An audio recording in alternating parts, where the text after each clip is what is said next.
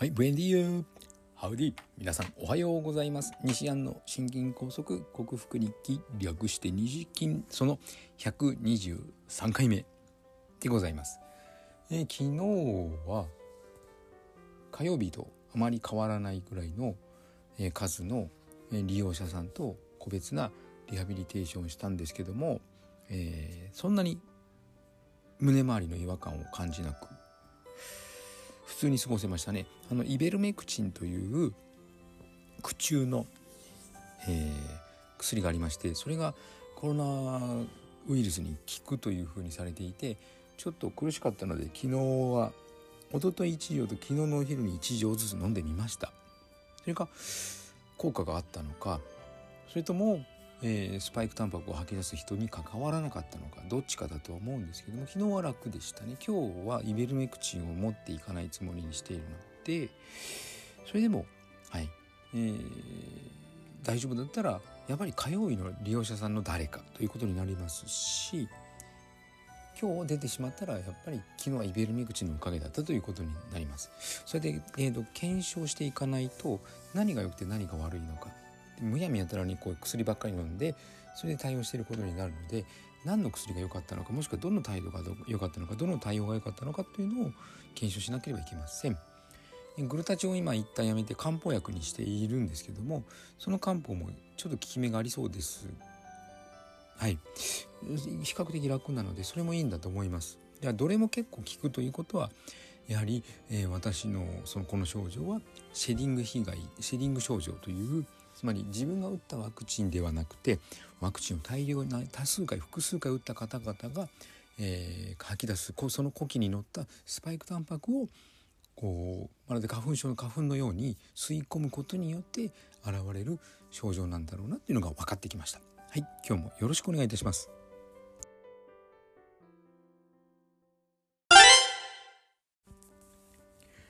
はい改めましておはようございます、えー、健康運動指導士理学療法士そして笑い療法士の西田隆です、えー、今朝のテーマは塩の話、えー、ここ3回ぐらい糖砂糖の話をしましたのでそうですね気ままな話。月曜から砂糖火曜も砂糖水曜も砂糖3回連続砂糖の話をしましたので今日は塩の話をしてみたいと思います。今日は、まあ、あの概略というか、はい、一般論というか予備知識というかそんな感じです。人間の人間は今まあホモ・サピエンスという種族が生き残って人口70億を超えたわけですけども以前はホモ・サピエンスだけではなく他の、え、ネアンデルタール人だとかはいネアンデルタール他にポッと出てこなかったですけどいろんな種族がいてホモ・サピエンスだけが残ったというふうに、えー、言われています。なぜホモ・サピエンスだけが生き残ることができたのか。他の人類というか、えー、類人猿というかそれは原始人というか滅びてしまったのか。っていうのはサピエンス全史に載っておりまして、はい、その話をしだすと今日はそのテーマではないので今度に置いとくとしてですね、はい。えー、そのホモ・サピエンスのさらに子孫子孫じゃない先祖をたどると猿になると思います。類人猿ですからね。猿になると思います。猿人間共通するところは脊椎動物背骨のある動物で背骨のある動物を見ていくと哺乳類である我々人類とか馬とか四足動物だとかですね。あと爬虫類両生類鳥類。そして最後行き着くところが魚類ですね。みんな脊椎動物だと思います。でダーウィンの進化論とかを見ていくと結局我々海から生命というものは誕生したんじゃないかというふうに言われそう、えー、予測というか研究ではそのようにそういう理論が、まあ、主な主主力な説とされていて、はい、人間は海水を飲んで生活することができないんですけどもなので今その水淡水をどうするかどのように調達するか人類6070億になってから水問題というのが深刻じゃないかというふうに言われていますね。そこもすごく関心があるところなんですけどもまずその前に食塩です。はい、魚類は海水の中で海の中で生きているので海水です。塩化ナトリウム塩化カリウムつまり塩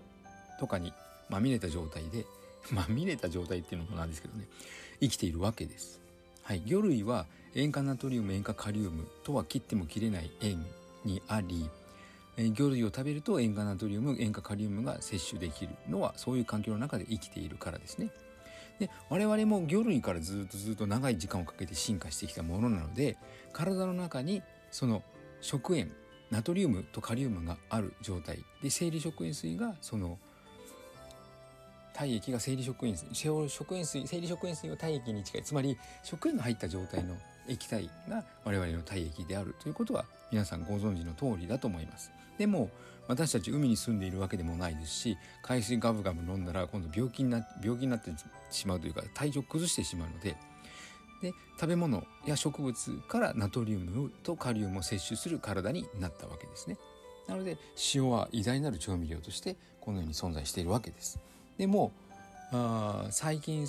塩に対してこう悪者になったりえ塩？だってみたいななんかこう価値が下がったような感じがするのは食への調達が簡単になったからですね。海海の海水から食塩を調達する技術がそれだけ進化したということです。でも昔は違って敵に塩を送るというね武田信玄が上杉謙信に塩を送ったという話が有名ですけどもそれほど昔は塩が希少で、えー、英語のサラリーという給料という意味はえ塩に塩のソルトに関係する派生語ですし兵隊のソルジャーというのもサラリーマンつまり、えー、塩が関係する言葉の意味でもあります。で南アメリカにヤノマノ族という、山の奥の中にいる民族がおりましてなんと主食バナナなんだそうです。バナナには実はカリウムが豊富でそれを主食としているんですけども海が近くないしえー、動物などはあまり食べる民族ではないみたいなので食塩を取るつまりナトリウムが異常にナトリウム値が異常に低い民族なんですね。なのでナトリウムがないということは細胞がうまく働かないので下手な運動をしたりする下手な運動じゃないですね激しい運動をしたりするとすぐにバテる血圧が下がる脱水症状になるというのでやっぱりナトリウムは必要なものになるんですけどもなくてもそこそこ生きていけるっていうのが分かっています。取りすぎるのは良くないこれで一つあのちょっと余談を話しますと少し時間長くなりますが食塩は高血圧のもとそれは取りすぎなんですね。確かに食塩を取ると血中濃度が上がるのでそれを薄めようとして血液量が上がり量が血液の量が増えるということは心臓が頑張ってそれを循環させようとするので血圧が上がるというその理論は間違いではありませんがそれを食塩ばっかりを大量に摂りすぎて長い時間かけると高血圧になるのであって先ほど言いました塩化ナトリウム塩化カリウム。そう。ナトリウムのペアはカリウム。カリウムを取れば大量に食塩を取っても高血圧にはならないんです。逆に取らなさすぎる方がすぐにまで脱水症状で血圧が下がり命に関わるのでちゃんと食塩を取らなきゃいけないわけですね。でなぜ食塩が食塩の取りすぎが高血圧のもとになったかというとですね北東北3県青森秋田岩手で脳卒中の方が異常に多い高血圧による脳卒中の方が異常に多い。で調べたところどうやら食生活がしょっぱすぎるからだ。ということになってその当時の研究した医師たちが食塩が良くないというふうに言ったんですけれども実は例外があったんですね。青森県といえばリンゴの有名な産地。リンゴにはカリウムが豊富。なんとまあリンゴの産地である青森県弘前市と藤沢藤崎あれリンゴ富士の産地なんですよね。藤沢だったかな。の、えー、その辺りの人たちは実は高血圧の方は少なかった。そんな例外な地域があると食塩が悪者にならないので当時の医師団たちはこのデータをもみ消した。ということですね。はい。いかがだったでしょうか。塩の話。さあパート2に続くのでしょうか。明日も楽しみにしてください。